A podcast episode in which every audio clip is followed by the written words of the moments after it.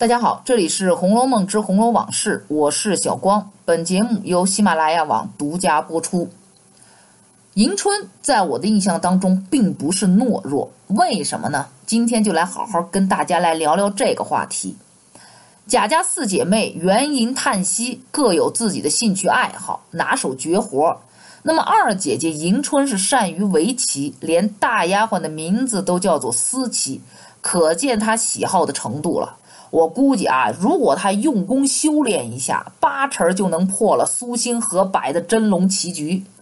那么书里面第七回，周瑞家的送宫花的时候，就碰到了迎春和探春在窗下下围棋。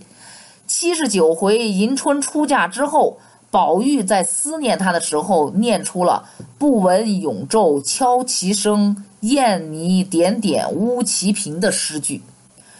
那么我一向认为，这围棋啊，在中国的棋类当中是最博大精深的。从棋盘当中可以看出下棋之人的智慧，如何纵观全局，如何进退自如，如何杀伐决断，一个人的心性气质都可以从围棋的棋局当中得知。举棋落子之间，尽显谋略。那么第三回，黛玉进贾府的时候，所看到的迎春是肌肤微丰，河中身材，腮凝心丽，鼻腻额脂，温柔沉默，观之可亲这么样一个人。那么从文字当中，我们就看出来了，她不是一个什么高高在上的，是非常接地气的，而且还是一个温文尔雅的这么一个姐姐的形象。但是就因为他的出身问题，邢夫人说他是心活面软，王夫人说他老实，丫鬟秀菊说他懦弱。六十五回，杏儿说他二木头啊，戳十针也不知道哎呦一声。七十三回，这是一个特别典型的例子，因为累金凤发生了刁奴欺主事件，迎春呢压根儿不去掺和。到了最后劝不住的时候，就干脆拿了一本《太上感应篇》去看去了。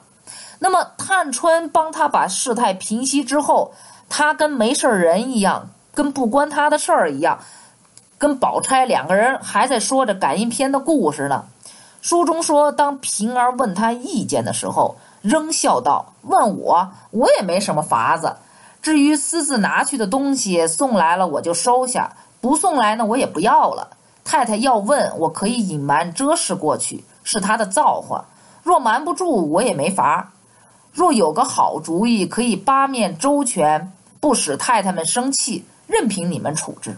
啊，你听听，你说急不急人嘛？对吧？这可是你屋子里的人，他跟这颠倒是非黑白、胡搅蛮缠一派强盗行为逻辑。可作为主子的迎春呢，在我们看来就是太没主子的派头，太懦弱了。就这种性格，下人不欺负你，欺负谁呀？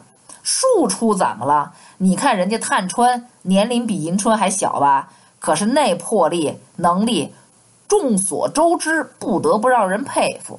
所以众人在听了迎春这一番话之后，就笑了。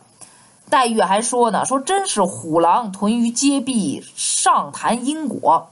但这件事儿哈，从探春、宝钗、黛玉等等进门开始，到最后事情完结，迎春在书里出现的话语前面都有一个前缀，笑道仍笑道。你们可以去看一下书，我想这已经说明了他的心境。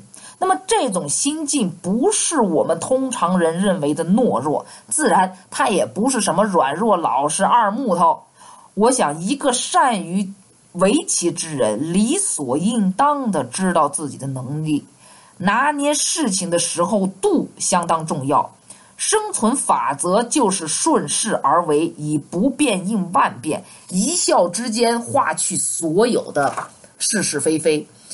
那么。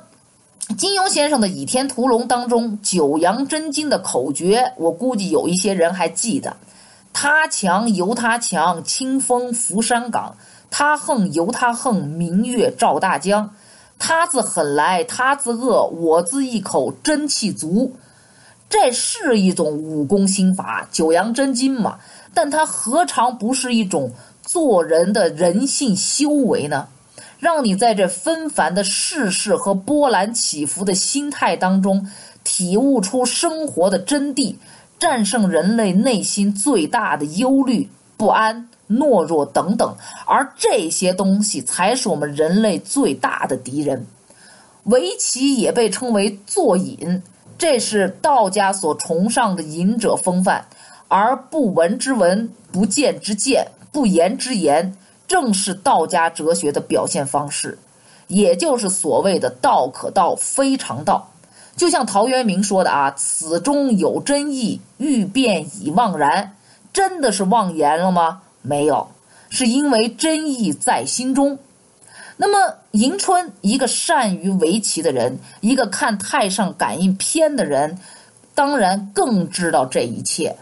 所以，以心平气和的态度、言语和行为去对待人事和物，这不是什么懦弱，而是当我们在付出这一切的时候，我们也会得到同等的对待。所以，你们觉得迎春是懦弱吗？这也是我的一家之言，仅供参考啊。那今天的《红楼梦之红楼往事》就到这里结束。我是小光，本节目由喜马拉雅网独家播出，欢迎大家下次继续收听。